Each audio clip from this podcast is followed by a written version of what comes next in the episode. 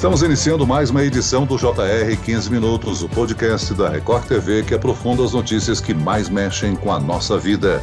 Com a pandemia forçando as pessoas a passar mais tempo em casa, um setor que vinha apresentando quedas sequenciais voltou a crescer: a venda de livros. Nos dois primeiros meses do ano, houve um aumento de quase 20% em relação ao mesmo período do ano passado. Porém, o mesmo não se pode dizer das livrarias físicas. A pandemia forçou o fechamento de muitas lojas presentes há décadas em todo o país. O que explica essa diferença entre os dois casos? Bom, eu converso agora com o advogado e criador do perfil literário da internet, o Bookster Pedro Pacífico. Bem-vindo, Pedro. Obrigado, Celso, pelo convite. É muito legal estar aqui para falar desse assunto que eu gosto tanto. E quem nos acompanha nessa entrevista é o repórter da Record TV, Jean Brandão. Olá, Jean. Olá, Celso, Pedro, é sempre motivo de alegria, né, e satisfação participar do podcast. Hoje, especialmente, um assunto tão importante que a gente tanto gosta, né, que é falar sobre livros e leitura. Nos últimos anos, né, a gente sabe que houve uma queda no número de leitores no país, né, inclusive há uma estimativa de que de 2015 a 2019 a gente perdeu 4 milhões e meio de leitores. Mas a última edição da pesquisa Retratos da Leitura no Brasil, né, que é feita pelo IPL, o Instituto Pro Livro, entre outubro de 2019 e janeiro de 2020, mostrou que 52% dos brasileiros têm o hábito da leitura. Só que essa é uma pesquisa significativa, né? Porque ouviu mais de 8 mil pessoas de 208 municípios. E como o Celso falou há pouco, os dois primeiros meses do ano mostram uma recuperação na venda dos livros. Quem gosta de ler fica feliz com uma notícia dessas, né? Em cima destes dados, eu te pergunto, Pedro, veio a pandemia e o comportamento dos brasileiros mudou em relação à leitura? Dá para se ter uma ideia da situação que a gente tem hoje? Então, já essa sensação de um aumento né, na procura dos livros realmente foi sentida. E isso vem muito como a, a consequência da própria pandemia, né? Quando as pessoas elas se veem em casa, é, impedidas de sair, impedidas de, de levar aquela rotina normal, correria que tinham, elas precisam a, refletir um pouco sobre a vida que estavam vivendo, né? Tem mais tempo para isso. E nessa reflexão vem muito uma importância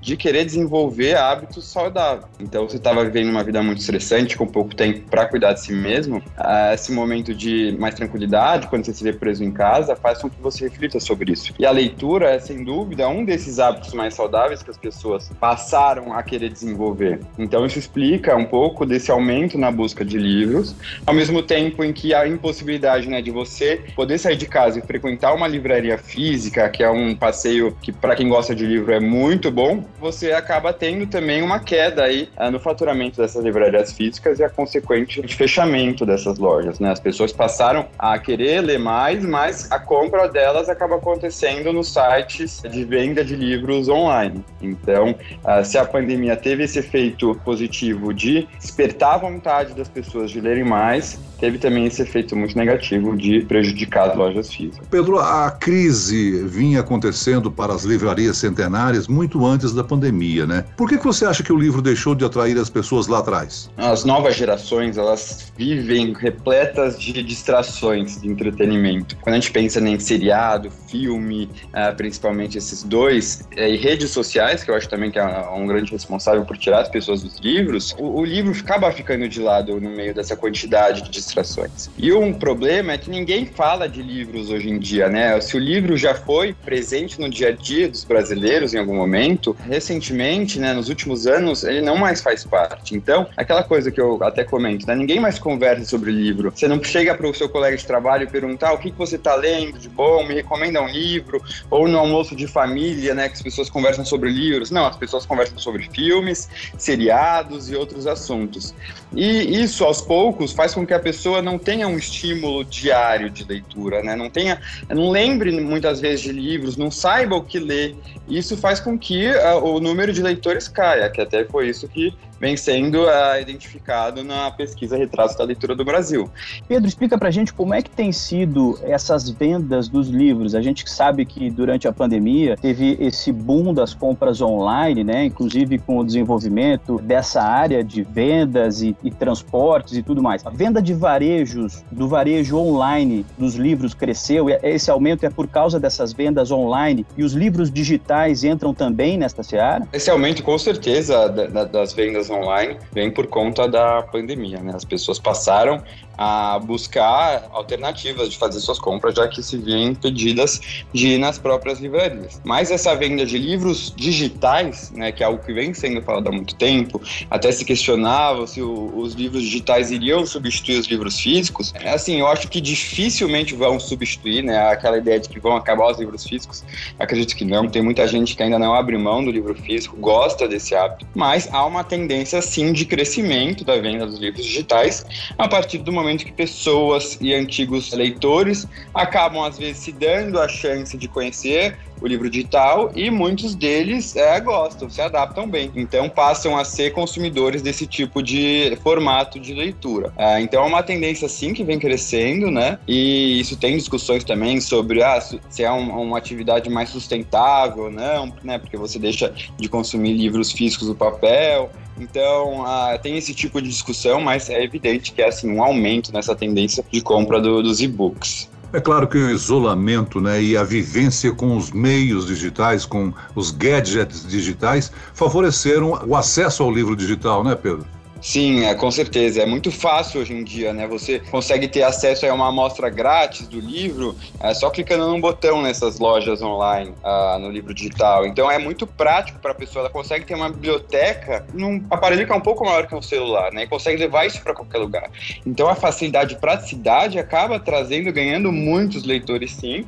E é isso. Quando se tivermos novas iniciativas que permitam ao leitor ler de forma mais fácil, ter acesso ao livro de forma mais fácil, então a gente uh, aplaude esse tipo de iniciativa. Pedro, ainda sobre esse recorte, né, eu posso dizer para vocês, essa semana eu conversei com o Nibrizan. Ele é um professor, ele é baiano, mas está morando aqui em São Paulo, também é artista e faz parte do projeto Periferia Livre, que tem o objetivo de impulsionar né, a literatura na periferia e incentivar editores independentes e tudo mais. Ele até, inclusive, abriu uma editora para lançar os primeiros livros desses escritores que têm um pouco de dificuldade e que moram nas comunidades aqui de São Paulo. E ele começou esse projeto bem no início do ano passado. Quer dizer, começou o projeto dele de abrir a editora, começou a pandemia, ele ficou desesperado, achou que não ia dar certo. Pelo contrário, está dando certo. O assunto está se difundindo também entre as pessoas que vivem na periferia, nas comunidades. Então, é, é um relato também que a gente traz aqui de que a gente sempre pensa, né, que a divisão de classe social para saber quem lê mais, quem lê menos, mas a gente mostra que na periferia também está tendo esse aumento de interesse pela leitura. Agora, nesse momento que a gente vive, Pedro, de mistura de sentimentos aí com a pandemia, dá para ter uma ideia de qual é o tipo de leitura que está atraindo mais o brasileiro neste momento? Sei lá, tipo ficção para fugir da realidade, autoajuda, o que, dá para dizer pra gente? É interessante, né? Quando as pessoas me procuram para saber né, o que ler, porque eu tô tendo dificuldade de ler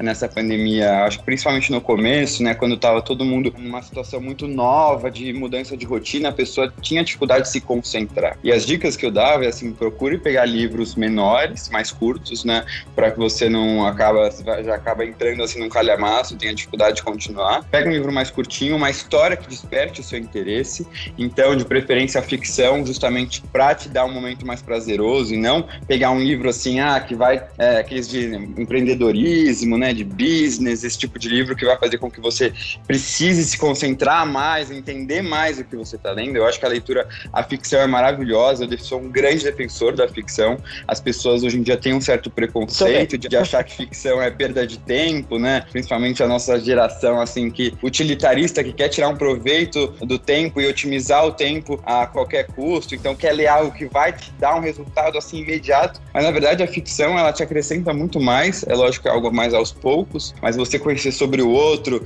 sobre o ser humano, né? Você entender os personagens, entender diferentes perspectivas de uma mesma situação, eu acho que esse tipo de aprendizado é, é único e que só os livros conseguem trazer pra gente. Ô Pedro, essa possibilidade de aumentar a tributação dos livros, isso não é um contrassenso para o nosso país, que é tido como um dos índices mais baixos de leitura? Estamos atrás, se não me engano, da Venezuela, da Argentina, do México? Completamente. Essa ideia de que livros uh, são bens de ricos, né? Isso não tem qualquer sentido. Até como o já estava falando, essa iniciativa né, de leitura mais nas comunidades também é, é sensacional, porque o livro é para todo mundo, não tem essa. Na verdade, o problema é que o livro ele não é acessível para quem tem poucos recursos. O livro é um, é um bem que já é caro Brasil. Isso faz com que muitas pessoas não tenham acesso a ele. E você querer aumentar né, e tributar o livro vai evitar impedir cada vez mais o acesso a pessoas carentes, que não tenham muitos recursos. Então, o que a gente precisa, na verdade, é o contrário, é de iniciativas que visam diminuir o, o valor dos livros e permitir que livros uh, cheguem a pessoas de, de, de, todas as classes sociais do país, porque o livro, com certeza, é uma ferramenta de transformação social. É, eu acredito muito nesse poder de transformação do livro e não só trazer o livro para pessoas que já querem ler, já têm esse hábito, mas se você não tem o livro circulando uh, ao redor das pessoas, você não vai conseguir nem conquistar novos leitores. Então, a importância de ter o livro é não só para quem já gosta de ler, mas para futuros leitores. Então, esse tipo de iniciativa de querer tributar os livros é totalmente contrária à ideia e ao incentivo uh, de leitura aqui no Brasil. Pedro, investimento não deveria ser na questão de investir no incentivo a projetos de estímulo de leitura, por exemplo. Agora que a gente está mais tempo em casa, tudo bem, as pessoas começaram a ler mais, mas talvez se existissem mais projetos de estímulo, talvez seria até melhor, né?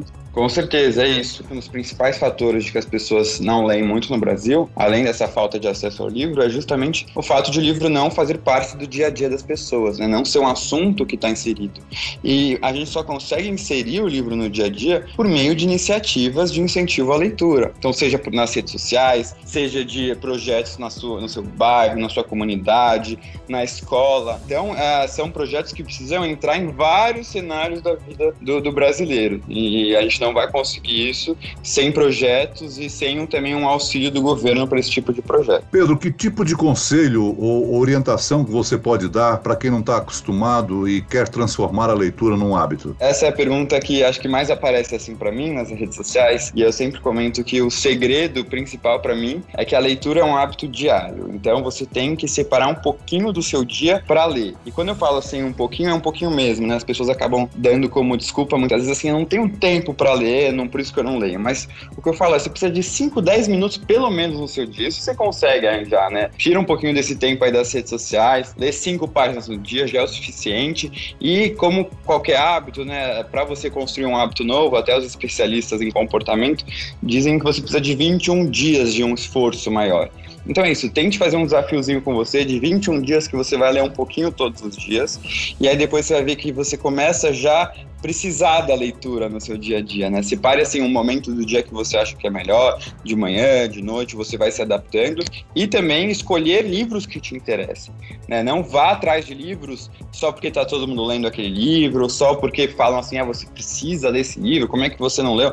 Não, escolha o livro pelo assunto. Se a temática te interessar, leia aquilo, né? porque é muito importante esse prazer, principalmente no momento da criação do hábito. E invista também na ficção, né? Não fique com aquela ideia de que, ah, eu preciso ler algo que vai me trazer algo de útil agora. Não. Né, se dê a chance de ler ficção e curtir aqueles minutos que você está separando do seu dia. Eu acho que esse daí é o primeiro passo para você conseguir construir o hábito da leitura. O Brasil está perdendo, deixando de receber as últimas novidades?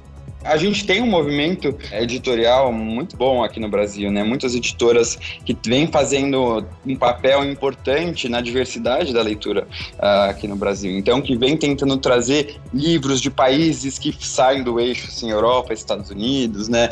Trazer uh, mais inclusão na literatura. Então, a gente tem um trabalho muito legal de editoras independentes nesse sentido, que vem fazendo um papel importantíssimo para diversificar mais né, a leitura e não fazer com que a gente fique naquele padrão de livros que a gente costuma ler uh, e também fazer com que o leitor preste atenção na hora de escolher um livro. Eu acho muito importante isso, né? Não basta você escolher um livro é, ah, não pensar na importância da diversidade, né? Pense, quantos livros uh, recentemente você leu de mulheres, de autores negros ou com temáticas uh, de relevância social, né? Você está lendo sempre o mesmo tipo de livro, um padrão? Vamos sair disso é muito importante a gente diversificar a leitura também e não ficar assim só no, no naquele lugar comum que a gente está acostumado a ficar.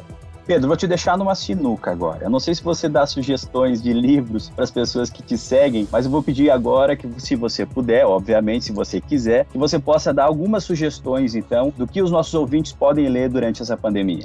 É, essa é a tarefa mais difícil, né? Porque tem tanta coisa boa, mas vamos lá, vale a pena mencionar Torto Arado, do Itamar Vieira Júnior, né? Um autor uh, brasileiro que publicou o Torto Arado no final de 2019. Uh, é, também um livro maravilhoso que eu li recentemente, é de uma autora também brasileira, uh, mineira, chama Tudo é Rio, da Carla Madeira. Também indico, eu acho que para o momento que a gente está vivendo uh, né, uma distopia, assim, eu acho que o 1984 de George Orwell, eu acho que esses três livros aí são bons pontos de partida para o leitor. Muito bem, nós chegamos ao fim desta edição do 15 Minutos. Eu quero agradecer a participação do advogado e criador do Bookster, Pedro Pacífico. Muito obrigado, Pedro. Obrigado, pessoal. Foi um prazer estar aqui conversando com vocês sobre essa temática tão importante. E agradeço a presença do repórter da Record TV, Jean Brandão. Jean. Obrigado, Celso. Obrigado Pedro. Até a próxima. Esse podcast contou com a produção de Homero Augusto e dos estagiários Larissa Silva e David Bezerra. Sonoplastia de Pedro Angeli. Coordenação de conteúdo Camila Moraes, Edivaldo Nunes e Luciana Bergamo. Direção de conteúdo Tiago Contreira. Vice-presidente de jornalismo Antônio Guerreiro. E eu, Celso Freitas, te aguardo no próximo episódio. Até lá.